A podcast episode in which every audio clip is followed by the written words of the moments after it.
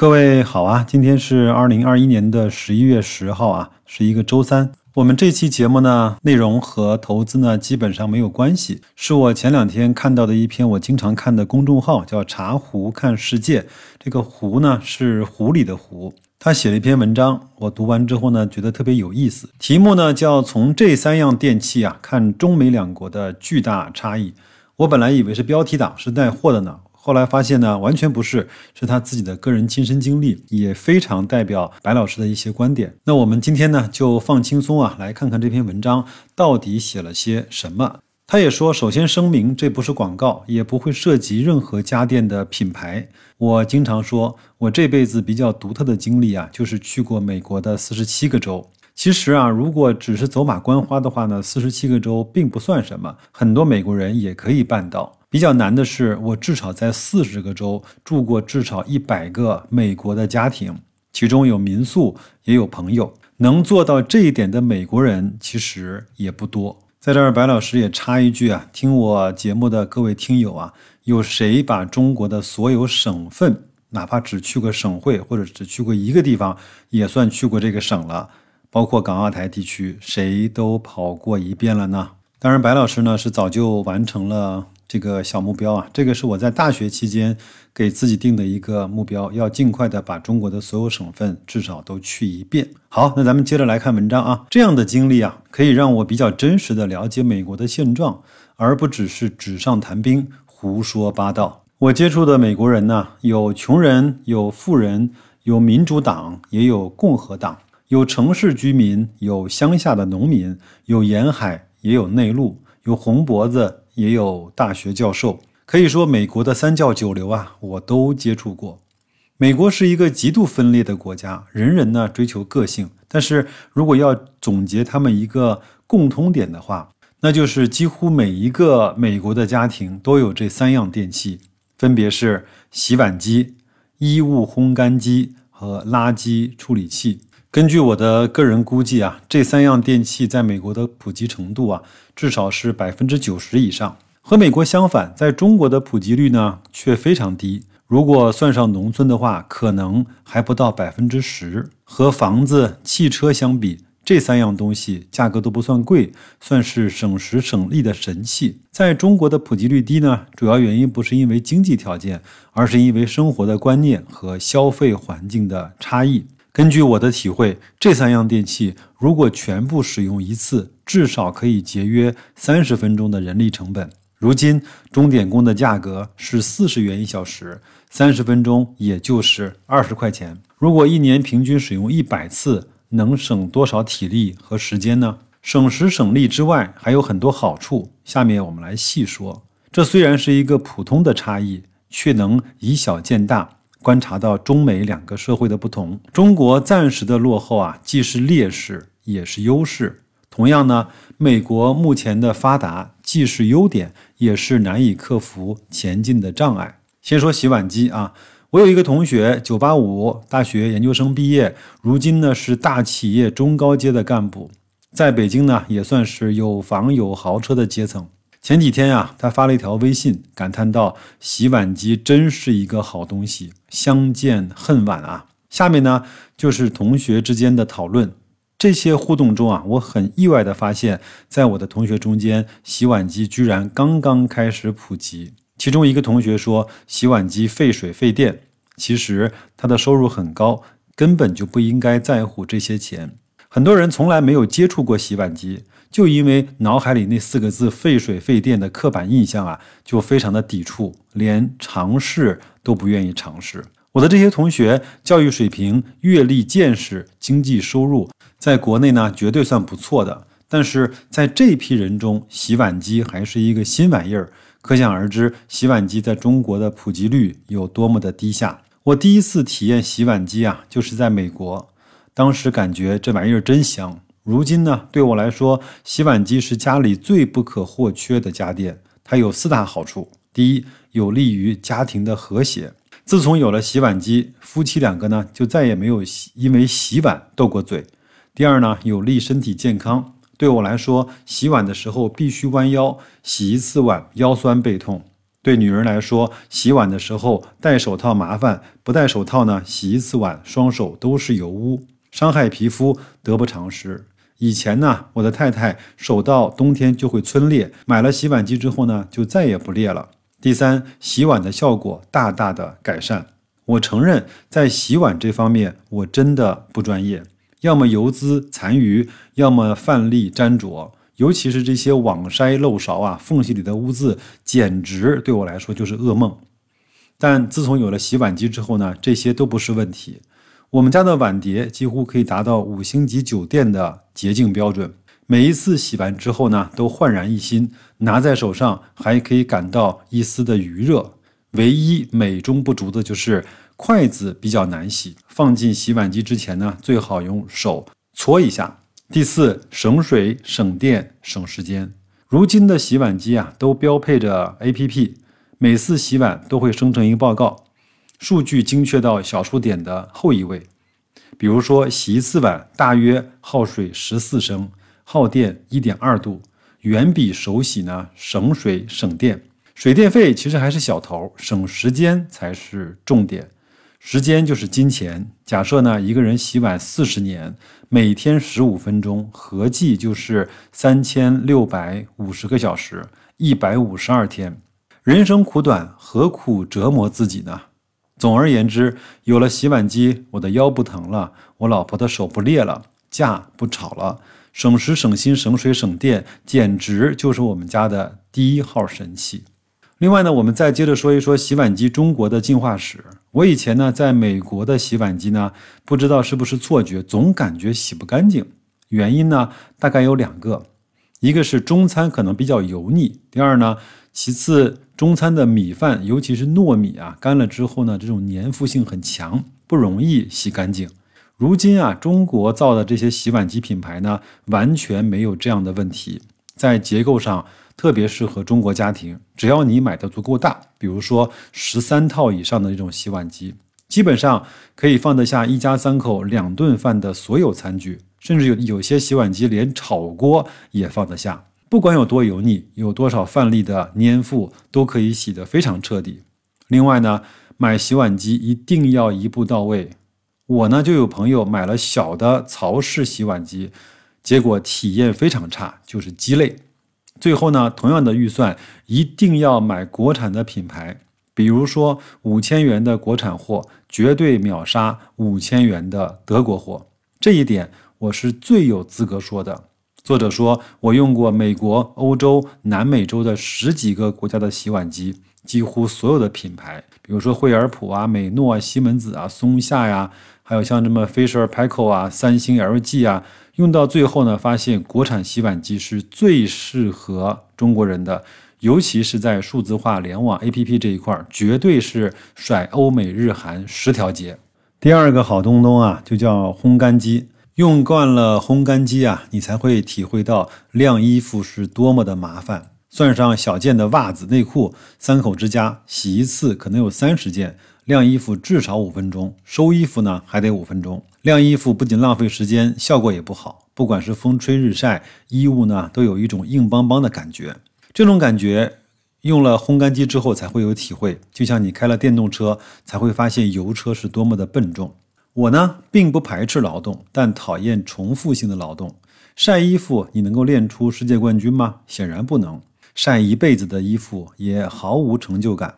有这个时间，出门跑跑步、健健身，不香吗？学学外语，不好吗？在传统中国人的认识里呢，感觉烘干机非常费电。确实，传统的烘干机，比如说美国的热风式烘干机啊，功率一般在两千瓦左右。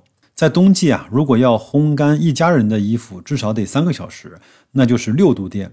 经过风谷电平均之后的电费呢，大约是零点五元一度，算下来呢要三块钱。上一次呢去美国自驾，一个朋友说，美国的烘干机啊就像一个大火炉，靠近的时候呢，明显能够感觉到热度。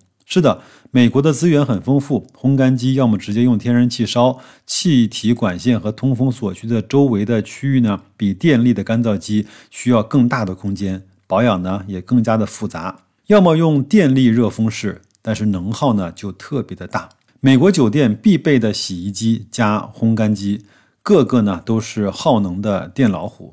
支付手段呢几乎都是投币式的。在美国旅行啊，必须要随身携带一斤的硬币，否则寸步难行。感觉一夜呢回到了清朝。这像几年前我去美国，包括停车场必须要带很多的硬币，真的是太麻烦了。要实现电子支付吗？我觉得十年之内都没戏。这就是美国发达的一面，既是优势也是劣势。要形成统一高效的移动支付，要淘汰使用多年的机器，要改变人们的消费习惯，太难了。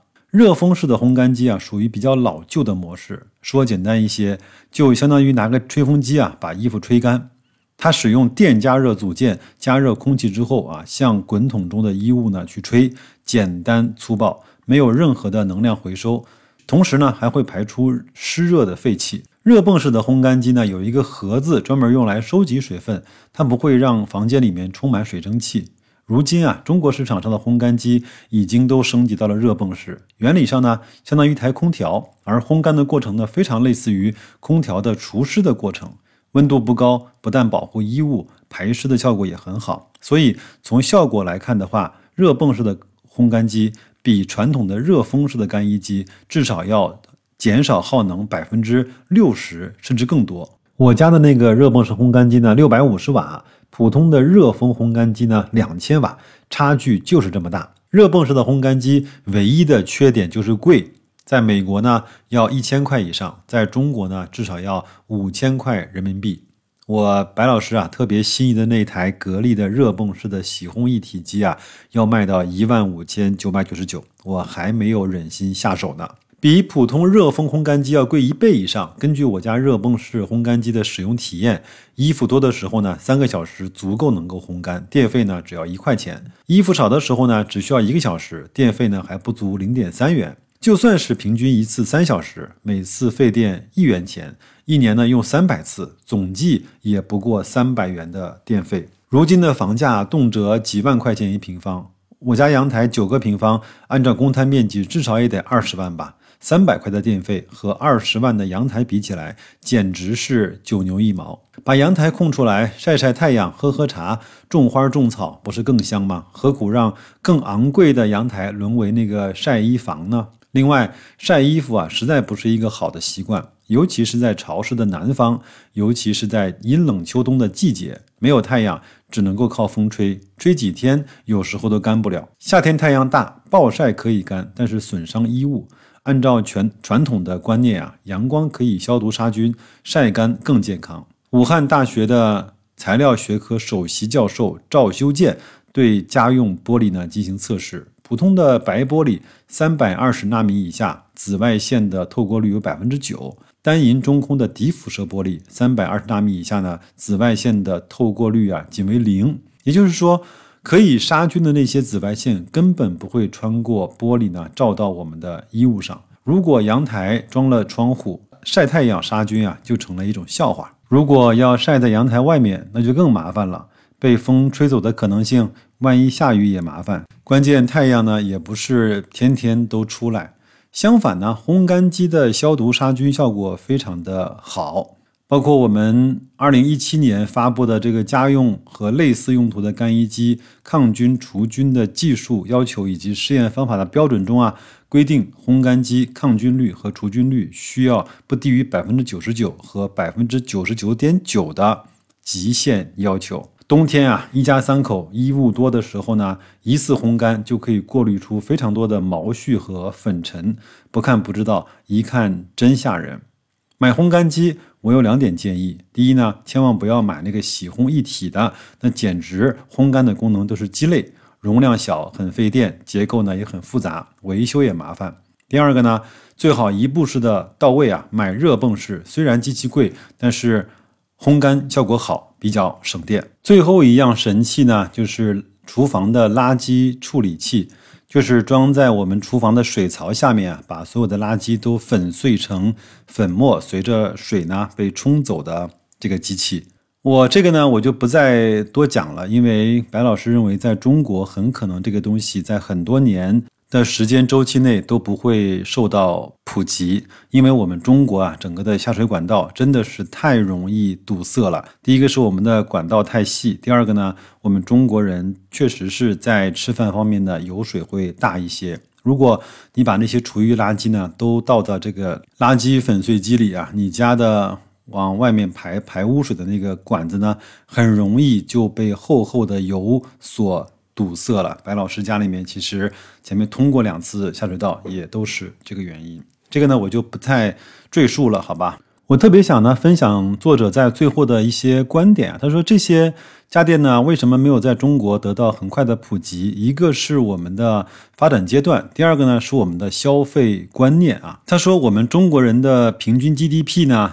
其实已经很高了，把大批的亚非拉国家甩在了身后。但是中国的发展太快，物质条件呢大跃进，但人的思维惯性啊却依旧顽固。在物质上已经进入了工业社会，但是观念上还停留在农业社会。他举了一个例子啊，他有一次呢和朋友坐飞机从墨西哥到哥伦比亚啊，他们的经济条件呢都还不错，有的呢甚至已经都财务自由了。坐在作者身边有一个叫阿根廷的小伙，一看就是一个穷学生，去墨西哥打工的，一边穷游一边旅游啊。在飞机上呢，空姐呢卖了有那个付费的那些饮料，有一瓶小小的葡萄酒，大概是五十毫升的嘛，迷你瓶，大概是十五美金。小伙子呢眼也没眨就要了一个，我的朋友呢也要了一个，但是呢一听这个要十五美金。阿根廷小伙呢，二话不说就付钱了。而我那个朋友呢，经济基础特别好的那个朋友呢，他居然说要十五美金啊，将近一百块钱，那我肯定是不买的。阿根廷小伙说，在飞机上喝点酒不是很惬意的事情吗？我那个朋友说，在飞机上喝这么贵的酒真的是不划算。作者说啊，外国小伙呢和我那个朋友关心的东西不一样，一个人关心的是性价比，一个人关心的是他的感觉和。体验。如今啊，中国四十岁以上的人呢，都目睹过贫穷，也多少呢受过一些煎熬。他们知道贫乏的痛苦。如今他们其实不差钱，但骨子里农业社会呢那种人贱物贵的观念呢，已经深入骨髓。花钱买房毫不心疼，一来可以升值，二来可以传承。花钱买车呢，好像也不太心疼啊。车子呢，就是一种面子啊。但是啊，要让他们把钱投在一些不起眼的、也不能够炫耀的地方，他们有可能就会本能的接触。比如说在飞机上喝点红酒，比如说买了一些洗碗机、烘干机，听说好像很费电、不划算的东西啊。这些呢，就是介于我们这两代人之间的一些鸿沟吧。我相信一些九零后、九五后甚至零零后呢，对这些东西的尝试的意愿度一定会更高一些。我有一个朋友啊，家里面几乎买了所有他能够买得到的智能家居，还有一些能够把双手和时间解放出来的电器。他说：“我让扫地机帮我去扫地，我让洗碗机帮我去洗碗，我让洗衣机帮我去洗衣服。我自己哪怕在那儿发呆，这是我乐意的事情。你让我宠着你，不好意思，我做不到。但是我宠我自己，我会宠得非常的好。我相信文章呢，读到这儿。”大家一定会相信，在未来的十年的时间里面，这一些能够解放人双手和时间的电器，一定会在中国有着更高的渗透率。我相信这些家电厂商一定会盯着这一块市场的快速的发展。但是，我们也希望在中国，不仅是格力、美的、海尔，能够有所有的厂商都能够在全世界的家电舞台上啊，占有一席之地。最后呢，作者也说，我们在中国有着非常好的后发优势，因为在中国的普及虽然比较滞后，但是呢，一旦开始普及，也会有后发优势。他说，在美国啊，前面看到一个呃烘干机的广告，他是说，